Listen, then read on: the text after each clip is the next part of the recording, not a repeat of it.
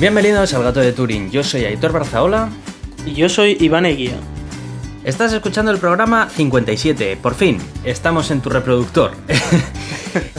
ha sido complicado esta semana. Eh, Sí, sí. Ya sé que últimamente decimos esto siempre, pero estamos con los proyectos de fin de grado y de fin de máster ahí a vueltas, pero bueno, eso es otra historia. Em, queremos anunciar una pequeña modificación en la estructura del podcast que hemos estado comentándola Iván y yo y creemos que tiene sentido. Eh, no sé si recordáis cuando hace un par de episodios bromeábamos con que íbamos a hacer una sección eh, para Elon Musk y que teníamos problemas para encasillarle a veces si en la sección de tecnología o en la sección de ciencia y espacio. Bueno, tranquilos, no hemos habilitado una sección de Elon Musk, pero molaría, ¿verdad? sí, sí, estaría bien, estaría bien.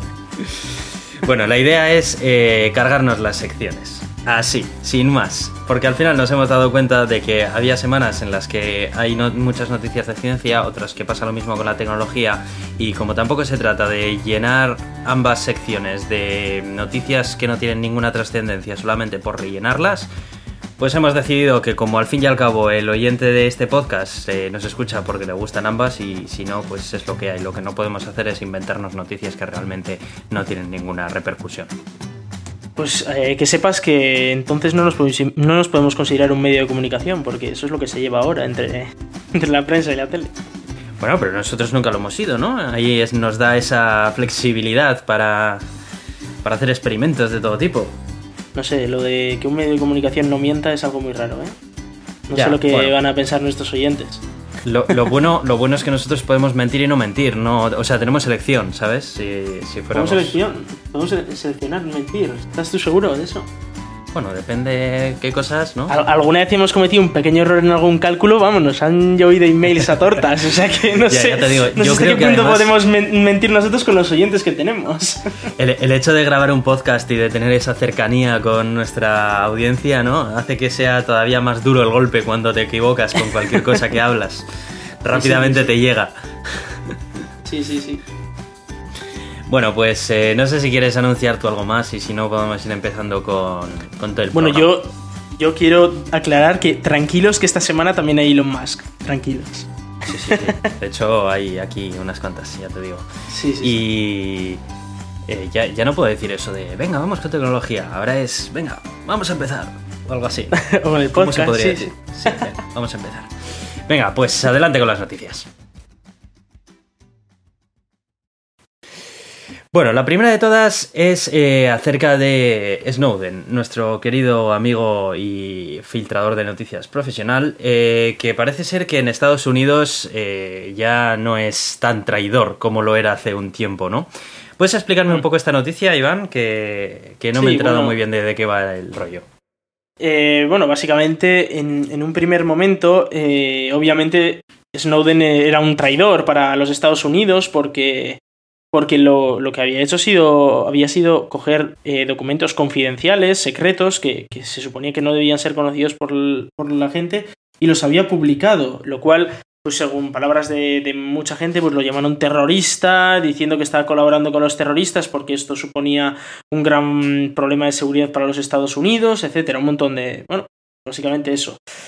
Y, y bueno, la noticia cae en que ahora lo, eh, el tono que, que ha cambiado, ¿no? El, eh, el tono que han cambiado respecto a, a este a Snowden es que ya no es un traidor o un terrorista, sino que bueno, era alguien que está intentando hacer un servicio público. Con lo cual, ¿En serio Eh, que han dicho un servicio sí. público?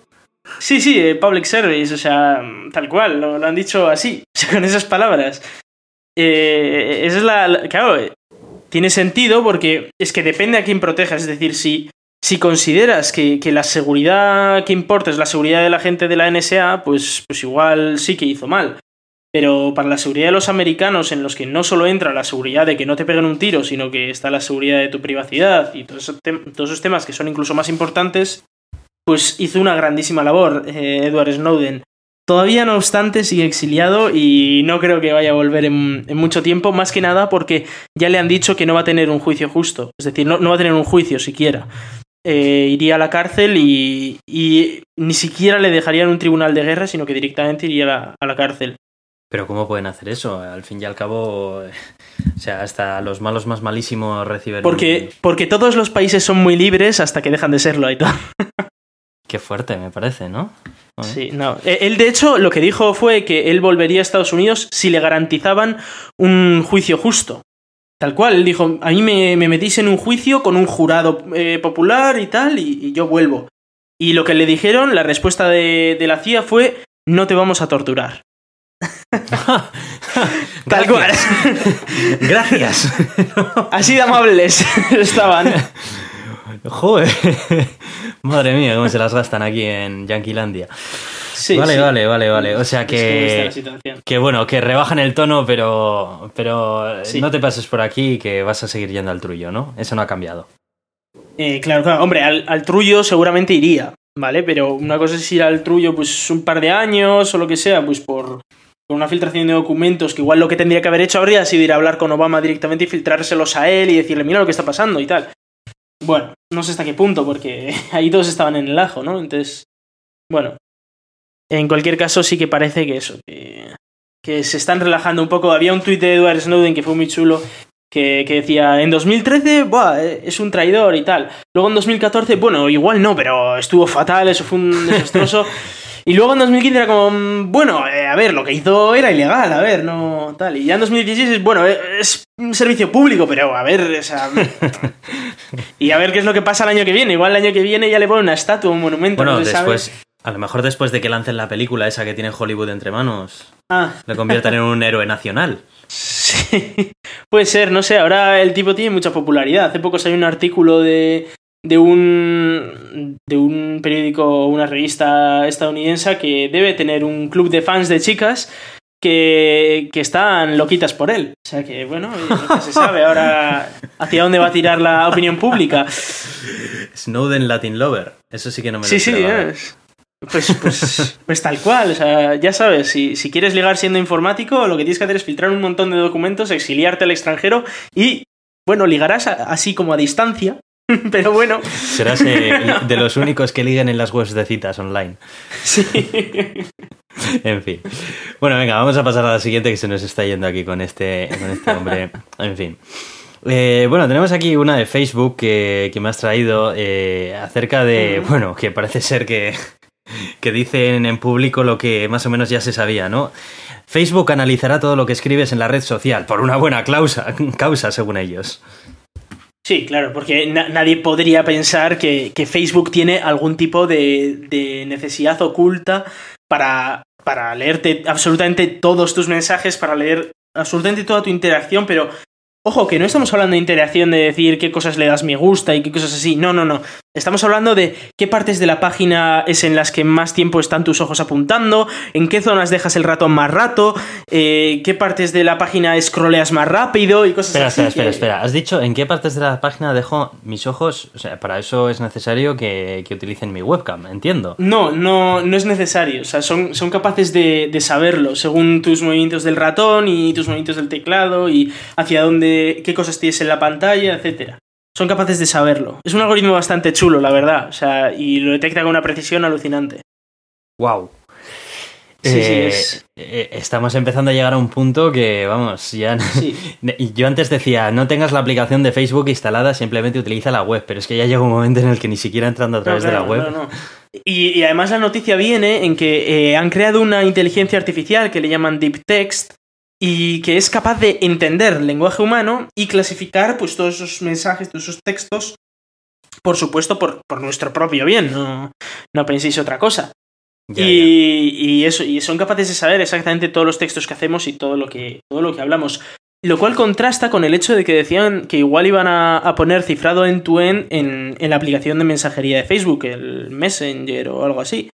Y, bueno, aquí se entiende la, parte del end-to-end como, como lo entienden Facebook y, WhatsApp, que es eso de, sí, sí, sí, es end-to-end, es decir, nadie más te lo puede leer, pero vuestras claves me las cojo yo y yo sí que os puedo leer. Es, es lo que a mí me da, que va a ser algo así. No sé, yo cada día recelo más de Facebook, ¿eh?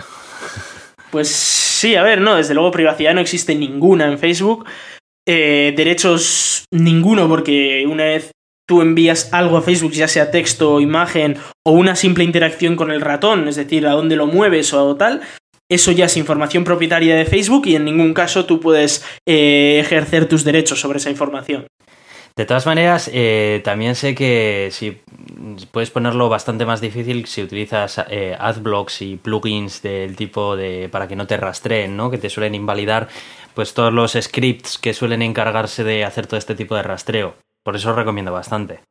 Eh, sí, bueno, pero esos normalmente lo que te invalidan son eh, los scripts que te rastrean pero eh, por dónde navegas. Es decir, que eh, están puestos en 100.000 webs y entonces como tú vas haciendo clic de una a otra o vas buscando algo en Google y tal, pueden seguir todos tus pasos a lo largo del día de qué páginas web has visitado y qué cosas te interesan, a qué hora del día te ha interesado tal cosa, qué noticia te ha provocado que visites cierta web y, todo ese tipo de, digamos, un timeline de, tu navegación. Eso es lo que te evitan los plugins anti-tracking y, y AdBlock y todos estos.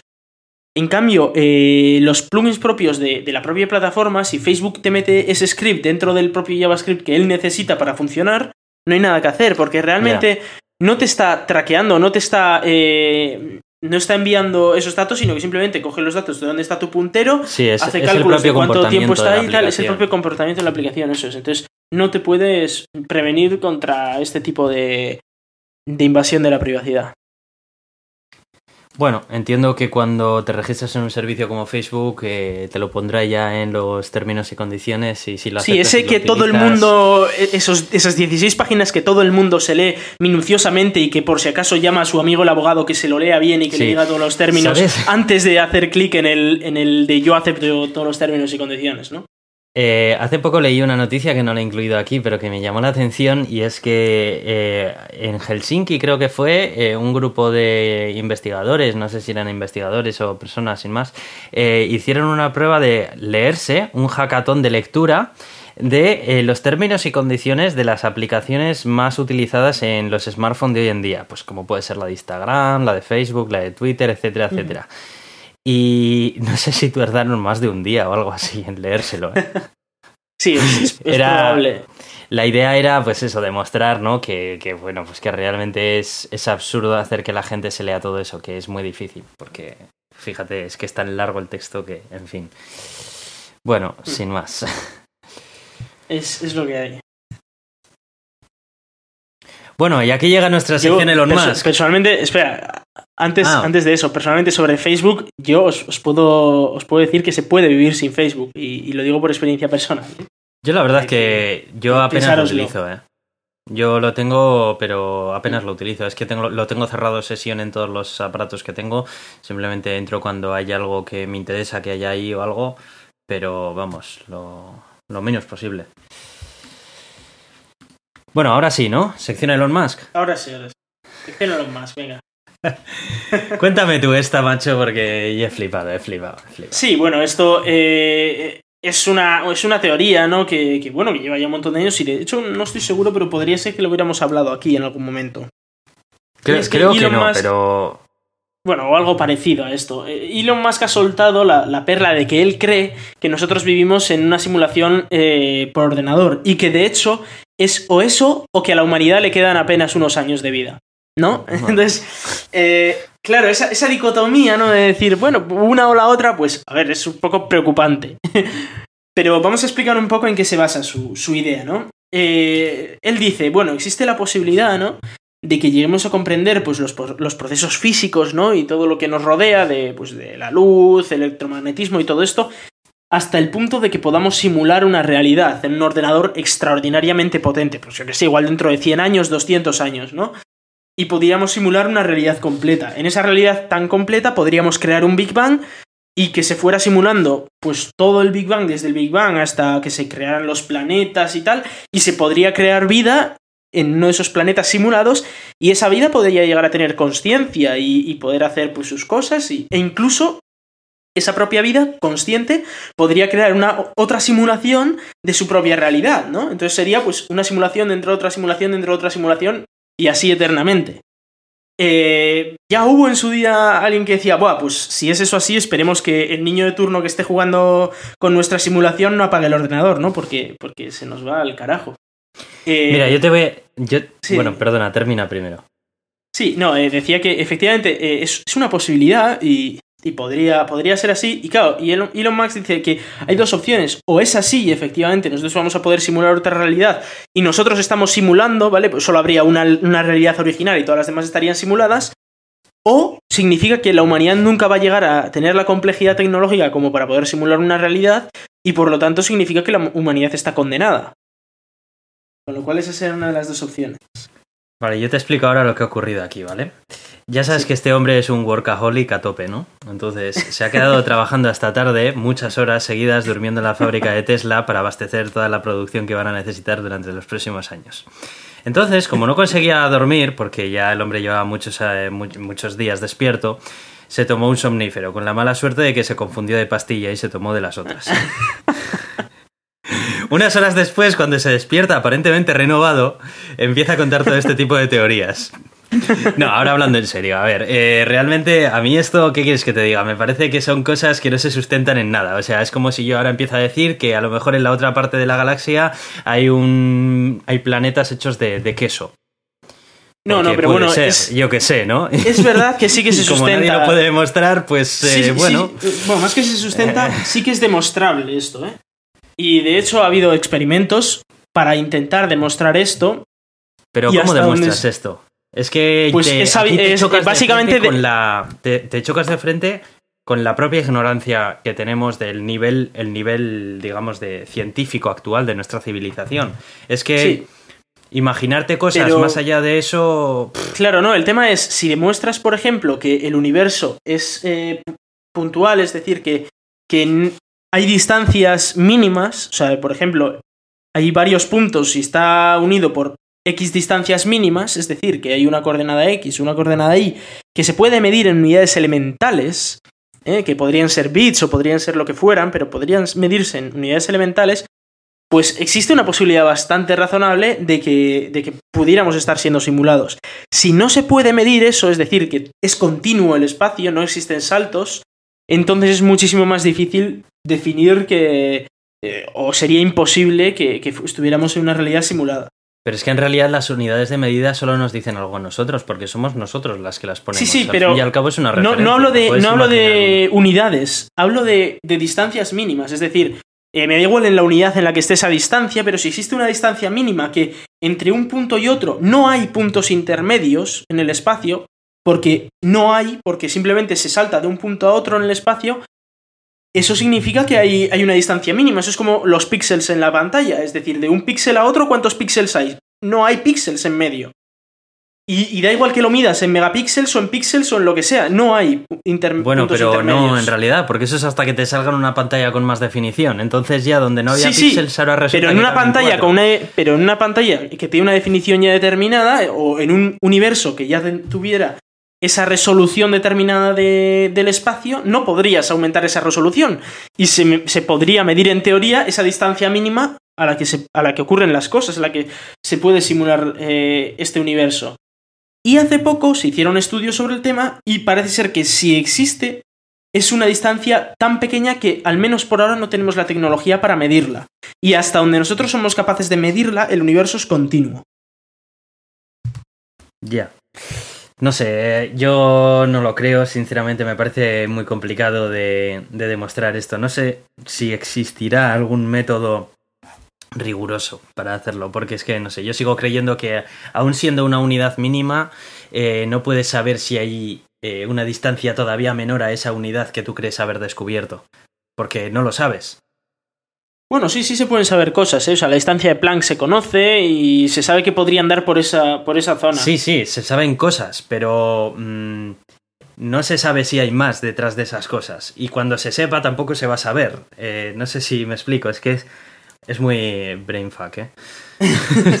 A ver, es difícil eh, saber eh, con seguridad si estamos siendo simulados o no. Yo personalmente soy agnóstico como con todo. Eh, no podemos saber si estamos sim- siendo simulados, pero es que realmente da igual si estamos siendo simulados. Y de hecho había un artículo bastante chulo que sacaron que se explicaba por qué daba igual. O sea, el hecho de que estuviéramos Sí, al fin y al cabo, tu no- realidad es tu realidad independientemente es. de lo simulada que esté. Es como el que dice que tu cerebro te engaña. Dices, bueno, pues sí, me engañará, pero es la realidad que Es más real tengo. es. No tengo otro, no tengo otra realidad, es. lo que hay. Eso sí, aunque supiéramos que existiera otra realidad que fuera más real que esta, eh, no sería más real que esta para nosotros, porque da igual. O sea, Claro. es irrelevante. A nosotros la realidad que nos importa es esta y tiene sentido por ser esta. Y ya está. Es tu O sea, no- pecera, al fin y al cabo. Lo que Eso hay fuera es de la pecera pecera y del lo que hay pez, al de la pez se lo puedes contar y te dirá, pues sí, es muy interesante, pero yo, macho, nunca me voy a mover de aquí. Es lo que hay. Eso es. Entonces es bastante irrelevante. Pero sí que fue un comentario bastante curioso y la gente alucinó. Fue como, oh Dios mío, ¿qué está diciendo? Cuando Sí, en sí, realidad. creo que ahora mismo los que nos estén escuchando estarán flipando. Sí, pero bueno, ese no es algo nuevo, ¿eh? Y esto no es algo que se haya inventado Elon Musk. Esto es, esto es algo que, vamos, que tiene muchísimos años y que eh, se han hecho muchísimos experimentos para intentar demostrar si es verdad o no es verdad. Y de momento no se ha demostrado ni que estamos siendo simulados ni que no estamos siendo simulados. Con lo cual, pues ahí queda en esa situación de que podría ser verdad o podría no ser verdad. Podríamos saberlo mientras vivamos o podríamos no saberlo nunca. Uf. Pero sería interesante, desde luego. No, eh, no, no, no puedo vivir con esta eso. incertidumbre ahora. Iván, por Dios. Sí, sí, ojo, que el que estuviéramos siendo simulados no significaría que no tuviéramos libre albedrío y cosas así, o sea, no somos Sims. Eh, tenemos nuestro libre albedrío que está regido por las leyes naturales que han sido simuladas, pero nosotros como personas, pues, pues sí que tenemos ese libre albedrío dentro de nuestra realidad. Bueno, bueno, vamos a pasar a algo que ha dicho que tiene algo más de sentido. Sí, un poquito más de sentido, ¿tú crees? No sé yo, ¿eh? Porque estamos Hombre, hablando de, colonizar planetas y de, de llevar a, los humanos a Marte y, bueno, en general hacer una especie multiplanetaria, terraformación, ese tipo de cosas. Así que no sé hasta qué punto tiene mucho más sentido que el anterior. Pero bueno, es SpaceX. Pero por lo menos es más imaginable. Sí, desde luego.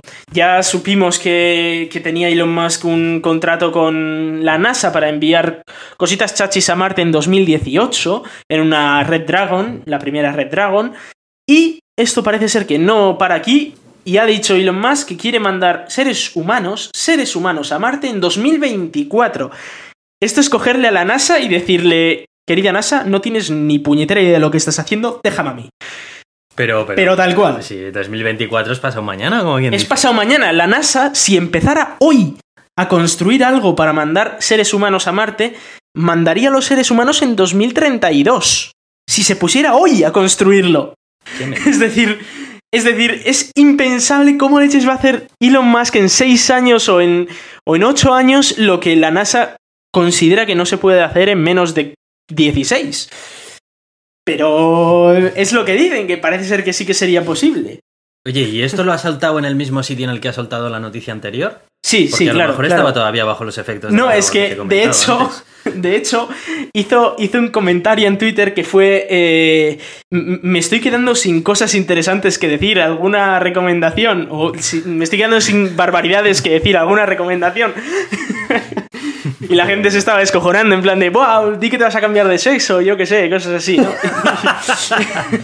Fue, fue bastante gracioso la situación en la que Elon Musk estaba pidiendo a la gente que le dijera qué barbaridades decir a los periodistas crédulos que se estaban tragando todas las barbaridades que estaba diciendo una tras otra como si aquello fuera una fiesta, claro. Bueno, entonces esto es un troleo.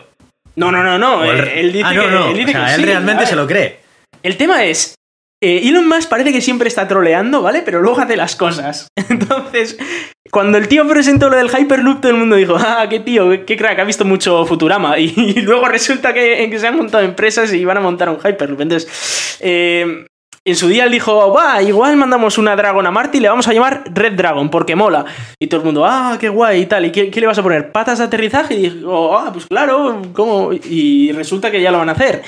O cuando dijo, no, no, yo es que voy a aterrizar cohetes y los voy a hacer con retropropulsión. Y la gente, estamos locos y la NASA ya lo intentó y se vio que era imposible. Y, sí, sí, ya, bueno. Y lo hizo. Entonces, eh, o como cuando se saca la chorra y dice voy a construir una fábrica que va a producir tres veces más que el resto de fábricas de batería juntas. Y dice, bueno, pues, pues, pues bien. Y lo, lo hará. ¿Y has dado algún dato acerca de cómo piensa llevar esto a la práctica? No, O simplemente lo ha y soltado y ya está. Lo ha soltado y, y ya está. Sí, ¿no? Porque ¿para qué vas a saldrán de aquí en 2024, llegarán en 2025 a Marte. No se sabe lo que va a pasar después, ni lo que va a pasar antes, ni cómo lo va a hacer, pero eso ha Ah, dicho. Bien. O sea, tampoco ni qué van a hacer lo- los hombres que ni cómo van a sortear la radiación, porque la NASA en 2013 ya avisó de que la radiación era brutal y no ha dicho tampoco cómo la solucionar ni nada. Y le ha A lo dicho mejor que ha encontrado. A, a lo mejor ha encontrado un hack en el Matrix este del que habla. Sí, igual sí, ¿eh? Igual el tío Y- ha conseguido demostrar que efectivamente estamos en una virtualización y ha descubierto que tiene un bug de ahí. seguridad y va a meter ahí un, un Claro, troyano en nuestra virtualización para, para ir a Marte es. o algo. Eso es. De hecho, una de las perlitas que soltó fue eh, desmiento rotundamente que sea un extraterrestre intentando volver a mi planeta de origen Marte. fue una de las que soltó. Muy bien, muy bien, me parece. Sí, sí. No- sí. nos deja mucho Ahora más me tranquilos. mucho más tranquilo, sí. Sí, sí, sí, sí. Ah, bueno, yo que ya si, si él dice que no es un extraterrestre, bueno, no será un extraterrestre. Se le está empezando a ir la chota, ¿eh? Va a acabar como supervillano. O sea, estoy empezando a preocuparme un poco, ¿eh? Porque a ver si vamos, a ver, si vamos a acabar teniendo un genio convertido en un loco, ¿eh? claro, es que es, es un movidón, ¿eh? Porque dices, a ver, o sea, encima el tío está em- empezando a coger control sobre cosas. Ya tiene control del espacio, lo está teniendo ahora de los coches. No sé si te has enterado del accidente que hubo ayer o antes de ayer de uno de sus Teslas, que se reventó contra, contra un muro. Y, y el, y el conductor dijo, dijo, no, no, esto ha sido el autopiloto que de repente ha acelerado de repente, ¿no? Y como, oh, Dios mío, se ha liado el autopiloto y ha acelerado. Y Tesla, con todos los datos delante, ha dicho, no, no, no, eso es que estaba conduciendo tu mujer, que no tú, y le ha dado al acelerador en vez de al freno. Es lo que hay. y se ha reventado contra el muro. y el tío dice, bueno, es que igual podría haber alguna interferencia electromagnética entre el freno sea, y el acelerador. Tesla Y ánimo, chaval. Tesla lo ha revelado. Sí, sí, Tesla ha dicho, tío, lo siento, pero mi autopiloto no falla. y tengo los datos, si quieres vamos a juicio y se los enseño al juez, pero esto no, no falla. Ya, ya. eh, Y ojo, porque aquí estamos tocando un tema que con, cuando la conducción autónoma se popularice puede ser muy delicado, ¿eh? Puede haber muchas personas que eh, culpen de negligencias en la carretera a los sistemas autónomos. Y eso es algo que las empresas de alguna forma tienen que cuidarse, porque claro, yo entiendo que cuando es culpa del coche autónomo, obviamente la empresa tiene que tener responsabilidades. Sí. Pero cuando no lo sea, ¿por qué va a Tiene que tener demostrarlo. responsabilidades la empresa? Claro, o sea que de alguna forma la empresa también tiene que poder recolectar datos o algo acerca de lo que ocurre. Sí, sí, recolecta absolutamente todo. Es como una caja negra de un avión que está en el coche y la que tiene acceso en caso de que haya un accidente o lo que sea. Con lo cual, bueno, Curioso. pues, parece ser que vamos a tener ca- cajas negras en los coches. Sí, bueno, en Rusia ya las tienen desde hace tiempo y ya. Sí, porque la gente se tiraba encima del parachoques a intentar cobrar de seguro. Así son los rusos. Dios mío, los vídeos de YouTube.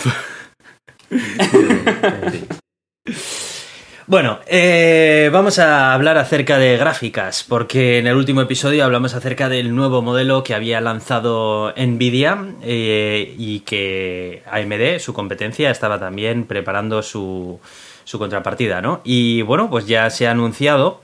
Y bueno, antes de, antes de nada, eh, quiero dejar claro que estamos hablando de tarjetas gráficas que se mueven en gamas diferentes, ¿vale? Eh, las eh, Nvidia que anunciaron se mueven en una gama media alta alta y aquí se mueven en una gama media media baja, ¿vale? Entonces, eh, para lo que. Para la potencia que tiene esta Radeon nueva que han sacado, han sacado una Radeon RX 480, es el nuevo modelo que han sacado. Y eh, principalmente el objetivo de esta gráfica es uno muy interesante y es el de traer la realidad virtual a un precio asequible. Eh, acuérdate que cuando hablamos de la realidad virtual, uno de los grandísimos problemas que siempre se le, se le achacaba a esto es que necesitabas un PC potentísimo y unas gafas muy caras. Ahora solamente necesitas unas gafas muy caras. no, eh, bueno. Un PC no muy barato Sí, tampoco. Sí, a ver, el PC, el PC, vamos, que una gráfica de estas. El precio que han anunciado para esta gráfica sería 199 dólares, eh, 200 dólares. Eh, aproximadamente a España llegará con unos 250 euros. Seguro. Y, bueno, y luego saldrán las ediciones custom de todos los fabricantes, ¿no? Esta que han presentado es el modelo de referencia, que es así bastante feota y tal, pero bueno, es simplemente lo que es el, chip. Eh, lo, característico de, esta gráfica es que la, calidad por el precio es muy, muy buena. Realmente eh, estamos hablando de una de una gráfica que lleva ya la nueva arquitectura Polaris, que son, si no me equivoco, 14 nanómetros. Y eh, sí, 14 nanómetros, correcto. Y tiene 5 eh, teraflops, algo menos de 5 teraflops, casi casi. Eh, es una potencia bastante grande para una gráfica de este precio. hay que tener en cuenta que colocarte dos gráficas como estas en las configuraciones de multigráficas pueden hacerle frente a una 1080, que es la, la cara que sacaron los de, los de Nvidia. Por bastante menos dinero de lo que te puede costar una 1080. Bueno, bueno, bueno, cara, pero si, si solo eran 1300 euros, ¿no? Algo así. No, eh, no, menos, menos. Eran 800, 800 euros o así una vez que habían hecho la conversión. Aproximadamente se mueven esos precios. Eh, realmente 400, mira, y todavía te sobrarían 200 euros para que te lo compres en juegos. si te pones dos de estas. Eh, Bueno, pues eh, básicamente es eso, es muy interesante, la verdad. Además, eh, AMD está eh, tirando bastante por el soporte de DirectX 12 con la computación asíncrona, que ya lleva desde hace tiempo implementándola en sus chips. los chips de Nvidia, por ejemplo, siguen teniendo que hacer un parche para poder tener la computación asíncrona como tal. Y bueno, gracias a que ahora la nueva API de gráficos, que va a ser la API Vulkan, está basada en la API de Mumble, que es una API que previamente sacó AMD, pues la verdad es que hace que, pues, todo lo que, todo lo que tiren con Vulkan, pues eh, AMD siempre va a estar pues un poquito por delante de lo que está Nvidia actualmente. Eh, no sé si. No sé si tienes alguna pregunta acerca de esta. ¿Te ponen los dientes largos o qué? ¿Has pensado cuando la has visto anunciada? Eh, bueno, personalmente. No sé, no, ya estoy empezando a dejar un poco el mundo del gaming, con lo cual eh, no sé hasta qué punto me compraría una gráfica nueva, sinceramente. Tú tenías una. Tú tenías ya una AMD, ¿no? Sí, tengo una AMD R9 270 o algo así. Me parece 290, no sé. Sigue siendo una buena gráfica. Bueno, de cualquier forma. Sí, sí. Sigue siendo interesante esta gráfica y, y nada, pues ahí queda eso. Veremos a ver los siguientes modelos que saquen.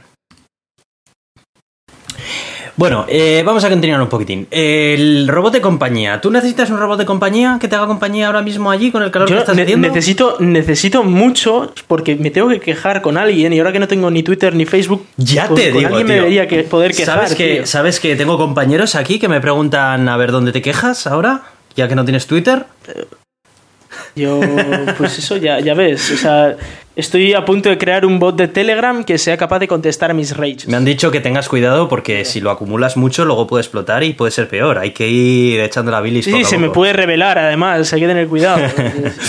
si le cabreas mucho al robot luego se te revela. Pero... Bueno, pues ¿de qué estamos hablando? Estamos hablando de un robot de compañía que ha presentado la empresa Asus eh, con la idea de hacerse un poco, bueno, pues eh, al fin y al cabo es como una especie de smartphone con ruedas. Eh, es un robotito del tamaño de de, un niño de tres años, mm, dos años, sí, creo que sí, más o menos de altura, como un medio metro de altura aproximadamente. Y bastante simpaticote. Tiene como tiene una pantalla LCD por, por cara, bueno, una pantalla OLED por cara en este caso, y además se muestra diferentes eh, diferentes gestos y expresiones, y eso es en la cara. Es bastante simpático porque le han hecho de forma de que sea bastante achuchable, ¿no? Es como bastante bonito. Es un rollo Wally. -E. ¿Has visto la peli de Pixar? Bueno, pues algo así. Sí, sí. Bueno, eh, esto va a acabar mal, lo estoy viendo. Eh, sí, el vídeo con el que promocionan este robotito, pues es bastante conmovedor, ¿no? Le presentan como un componente más de la familia, no como un asistente virtual tipo Siri o Cortana o Google que está metido dentro de un ordenador ahí todo turbio, sino que este es un aparatito que se mueve, eh, cuando le llamas viene con sus rueditas hasta donde estás en casa, eh, ve la televisión contigo, eh, te informa acerca de las recetas de cocina que estás necesitando en el momento mientras cocinas, o bueno, pues intenta ser un poco pues como centro de información pero al mismo tiempo de, de compañía, ¿no? Intentar ese tal. Eh, lejos del vídeo promocional, que yo me lo he visto, eh, dura, dura un poquito, pero está, gracioso el vídeo. Aunque soy bastante escéptico, ¿no? Porque estas cosas siempre nos las presentan como que son maravillosas cuando te las enseñan en un vídeo, pero luego cuando las estás utilizando en el día a día, eh, son bastante diferentes a lo que te imaginabas, ¿no? Eh, resulta que se tropieza con la, con la alfombra y no puedes pasar, o que estás diciendo una cosa que tiene una palabra en inglés y no te entiende nada, y entonces estás perdiendo más el tiempo haciendo que te entienda esperando a que te solucione que haciéndolo tú a mano. No sé, se dan muchos casos. Los cambios de idioma lo suelen llevar bastante mal. Sí, se dan muchos casos en los cuales este tipo de inteligencias artificiales, lejos de, eh, la, del espectáculo preparado acerca de los casos que se le van a dar en el, en el vídeo para los cuales está comprobado que va a saber responder, pues que luego mm, se queda bastante lejos de lo que de lo que realmente debería ser, ¿no? Eh, yo no sé si lo has visto, qué te ha parecido o simplemente ha sido una curiosidad. Lo lanzaron en la Computex de este año, que ha sido esta semana pasada. Y bueno, ¿qué opinas tú acerca de esto? ¿Meterías? La pregunta que siempre te hago yo a ti es: ¿meterías un aparato de estos en tu casa? mi casa, ya lo que no entra en mi casa, en fin. Eh, el caso es que todavía yo no le veo capaz de sustituir toda interacción humana, que sería lo ideal, ¿no? Pero, pero me parece que están por el buen camino en el sentido de, bueno, de momento lo hacen achuchable para atraer a las masas y para conseguir dinero, y luego ya cuando eso, pues lo hacen un poco más tosco para gente como yo que no necesitamos que, sea achuchable porque no lo vamos a achuchar. 600 dólares de achuchabilidad. 600, 600 dólares de, de achuchabilidad, bueno pues vale lo que un móvil, o sea que Sí, eh, en realidad en realidad tampoco está disparatado el precio si hace todo lo que supuestamente dicen que hace. Pues habrá que ver a ver si a ver si lo hace porque vamos. como a ver, como idea está chula, ¿no? El tener ahí un robotito en casa y tal. Por ejemplo. En vez de un rumba, pues aparte de un rumba, pues que te hable y eso. Sí, le tenían que integrar un rumba. Ahora que lo dices, ya te digo, pasa el aspirador. Y que se ponga a pasar el aspirador también. Eh, está guay el, tema que tiene con los niños, ¿no? Porque parece que eh, les ayuda también a, ver los dibujos animados, a saber un poco eh, qué cosas no pueden hacer, qué tal, ¿no? Hace también un poco como de canguro. Sí, pero sabe lo que va a pasar, ¿no? Y el niño de turno lo va a hackear, le va a instalar un programita para hacerle los deberes y Le, van, a poner también Windows 95. Joder, espero que no. Es que últimamente llevamos una racha en la que le ponen Windows 95 a cualquier aparato, ¿eh? Ya, ya, incluso hasta ordenadores. Imagínate. en fin. Y a veces hasta lo actualizan a Windows 10, imagínate la situación. Madre mía. Bueno, pues eh, echarle un vistazo al vídeo porque merece la pena, eh, independientemente de si os interesa tener un aparatejo de estos en casa o no.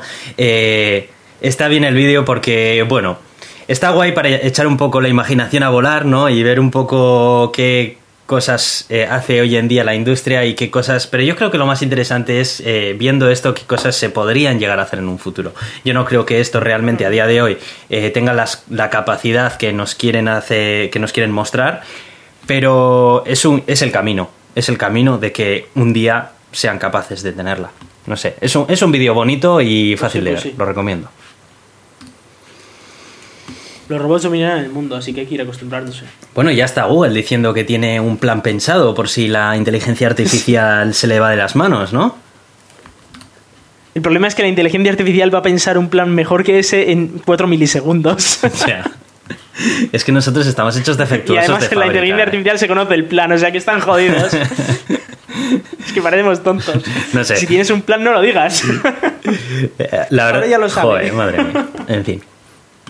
Bueno, pues eh, vamos a terminar eh, este episodio que, bueno, es más cortito que lo habitual, eh, con una noticia que como poco es curiosa, ¿no? Y es que, bueno, el proyecto Marea es un proyecto entre Microsoft y Facebook que se van a liar para tender un cable submarino que cruce el Atlántico, como muchos otros cables ya hay, que conectan, digamos, los continentes de forma de que pueda, podamos tener la infraestructura de Internet que tenemos a día de hoy, ¿no? Para que el mundo esté conectado. Y bueno, lo curioso de este artículo es que eh, han elegido ni más ni menos que una playa de Bilbao para hacer esto. Así que va a venir desde la playa de Virginia, en USA, hasta, hasta Bilbao. Así que, bueno, no está nada mal, ¿no? Eh, esperemos que llegue también a mi casa. Y... Esto tienes que ponerlo en perspectiva. No, no, pero a ver, tienes que ponerlo en perspectiva, Eraito. El tema es, yo, me, yo soy de Bilbao y me voy a ir a vivir a Virginia. Con lo cual han dicho. ¡El gato de Turing! Habrá que hacer algo para que este hombre tenga buena conexión a internet con Bilbao y, tengamos un buen gato de Turing. Claro, a, ver si es que resulta que nos escuchan más personas muy influyentes, más de lo que nosotros ya pensábamos que eran, nuestros oyentes. Bueno, no sé, lo, esto lo ha pagado Facebook y Microsoft. No sé si les hacemos muy buena publicidad aquí, pero. Ya te digo, ¿eh? Es para intentar atraernos más o que les hagamos mejor publicidad. Aquí hay algo que no encaja. en fin. Sí, sí. Igual es en plan de, venga, os vamos a hacer algo para que nos hagáis publicidad y tal. Bueno, les vamos a mencionar así muy por encima, ¿vale? ¿Hace? Venga, no les no hablamos mucho de ellos. ya los hemos mencionado, no los vuelvas a mencionar. Vale, de acuerdo. Bueno, pues las empresas X e Y van a tender un cable que va a tener 160 eh, terabytes por segundo de velocidad. Eh, bueno, terabytes serían terabits por segundo realmente. 160 terabits por segundo de velocidad. Eh, obviamente, eh, no sé si se verán. No sé si se verán beneficiadas otros servicios de otras compañías, pero en el artículo que enlazamos hablan únicamente de que van a ser para todos los servicios de Microsoft y de Facebook. Mm, servicios. Y para el gato de Turing. Y para el gato de Turing. Bueno, eso no lo pone, pero lo hemos, eh, lo hemos averiguado nosotros ahora mismo. Sí, sí, con nuestras fuentes de información. Bueno, pues eh, hay que tener en cuenta de que aunque no utilicemos directamente muchos servicios de Microsoft, la nube de Microsoft, Azure, es eh, una infraestructura cloud de computación en la nube que es ampliamente utilizada por muchas compañías muy grandes que sí que podemos estar utilizando a día de hoy. Entonces, mm, de alguna forma yo creo que indirectamente sí que va a repercutir también en el rendimiento general. Y digo yo que ya que lo van a atender aquí al lado, cerquita en Bilbao, que mm, a lo mejor me puedo yo pinchar aquí un poco y traérmelo a casa, ¿no? Que aquí en casa sigo con el No vas a pasar de los 10 megas en los próximos 30 años. vete, vete pensando en ello. Madre mía, tan cerca, lo voy a tener tan cerca, 160 terabits por segundo y no lo voy a poder tocar. Uno, solo quiero uno. tiras una piedra y le das al cable. La mitad, la mitad de uno, ni siquiera eso. Bueno, en fin. De uno, no sabes tú lo que pides. En fin, bueno, pues eh, con esto terminamos las noticias que tenemos. No, no, eh, a ver, a ver, que tenemos una más y todo. Ah, que tenemos una más. espera, espera, que esta ha venido hace poco. Espera, me está sonando el pinganillo. Llevo aquí todo el podcast. Ahora tengo que hacer la de me está sonando el pinganillo de que me está llegando una noticia acerca de. Sí, sí, aquí en riguroso directo. Lleva aquí, lleva aquí todo el podcast, yo lo siento. Vaya, vaya, vaya. Nada, nada, pues adelante. no lo había visto. Bueno, vamos a hablar. vamos a hablar del, del, módulo BIM y, y, bueno, y otros módulos hinchables. Eh, el caso es que Bigelow Aerospace, que es una empresa que eh, tiene la fantástica idea de hacer hábitats en el espacio que sean inflables, es decir, que no tengan que ocupar tanto espacio en la hora del lanzamiento y que luego los puedas inflar de manera que tengas mucho más espacio para estar. ¿Como las tiendas de dos pues segundos del Decathlon? Eso es, como un 2 seconds, solo que tarda como una hour o algo ah, así en inflarse. Pero. Pero el caso es que, eh, claro, mandaron uno con, con SpaceX, con la misión CRS-8, y se acopló a, la estación espacial y ya la han inflado. Y de hecho ya han entrado dentro. De manera eh, que es, es, un hábitat que tiene 3,2 metros de diámetro y, eh, y 3,7 metros de, de ancho comparando con cómo lo habían lanzado, lanzarlo tenía 0,8 metros menos de ancho y 1,8 metros menos de, profundidad, con lo cual han aumentado muchísimo su, tamaño por dentro, gracias a ese sistema inflable. Y parece que no explota ni nada, o sea que va bien. Curioso el, aparatejo, ¿eh? No eso sí, no parece muy grande. No, no, este es pequeñito, además es de pruebas. Pero esto, claro, eh, habilita cosas muy guapas y es que si puedes meter cosas mucho más grandes en mucho, muy poco espacio, puedes mandar misiones a- al espacio que, que ocupen muy poquito, que luego se inflen allí y tengas un montón de espacio para la gente para estar. Para misiones como para ir a Marte, pues la gente necesitará espacio, digo yo, para estar por allí, porque estar todo el rato metido en un cubículo durante ocho meses es un problema. Eh, bueno, pero Elon ya tendrá pensado algo parecido. Bueno, igual se hace un contrato con esta gente, ¿sabes? Sí, porque, bueno, yo, yo a estos no les había oído en la vida, la verdad no... no... ¿No les habías oído? No había- Bueno, yo creo, creo que alguna vez hemos hablado de ellos, pero... a Sí, ver. puede ser. Eh, bueno, pues está, está interesante el aparato. La verdad que, que recomiendo a la gente que vean el timelapse este que hay en el, en el blog que enlazamos. Porque está chulo ver cómo se van desplegando los pliegues que tiene y todo ahí del, Claro. del este. Está guapo. O sea, esa es la gracia. Sí, sí, se va pues eso, poquito a poco. Está muy, muy, muy plegado al principio y luego plop, plop, plop, plop, pues va saliendo y, y- y ya está, ya tenemos... Ahí tienes a Decathlon, unos visionarios. Ya tienes batear. Sí. Sí, vamos, igual, igual. Se inspiraron en ellos, seguro. Bueno, bueno, bueno. Bueno, pues no sé si quieres comentar algo más de, de esta, de esta noticia. No, eso era todo, echarle un vistazo al vídeo porque, porque la verdad es que está muy bien y que desde luego abre nuevas fronteras. De hecho, el mismo Bigelow quería crear un hotel en el espacio con varios módulos como este. O sea que, bueno, Un que hotel, ¿eh? tener futuro. Sí, claro, pues si ya tienes mucho espacio, pues te montas un hotel. Ya, ya. No, si el problema es que te lleguen los clientes. Dirá, bueno, eso ya que se busquen la vida, ¿no? Yo les pongo el Claro, hotel. ya llegarán. Yo te pongo la cama Eso, aquí. eso es. Claro, eso es como poner un chiringuito en la playa, ya vendrá la gente. Claro. Sino que se lo digan a Dubai, pues ya, ya vendrán. Igual, igual. Pues pones tú ahí un hotel en medio del espacio y ya llegarán, ya vendrán. Todo depende de lo paciente que seas, pero bueno. Claro, claro. en fin.